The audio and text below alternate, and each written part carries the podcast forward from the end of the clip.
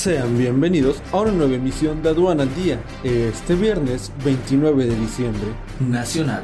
A través del diario oficial de la Federación, se publica el acuerdo por el que se dan a conocer los porcentajes, los montos del estímulo fiscal y las cuotas disminuidas del impuesto especial sobre producción y servicios, así como las cantidades por litro aplicables a los combustibles que se indican correspondientes al periodo que se especifica.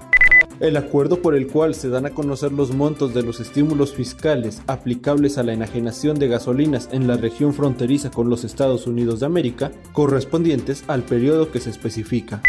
El acuerdo por el cual se dan a conocer los montos de los estímulos fiscales aplicables a la enajenación de gasolinas en la región fronteriza con Guatemala, correspondientes al periodo que se especifica. Internacional.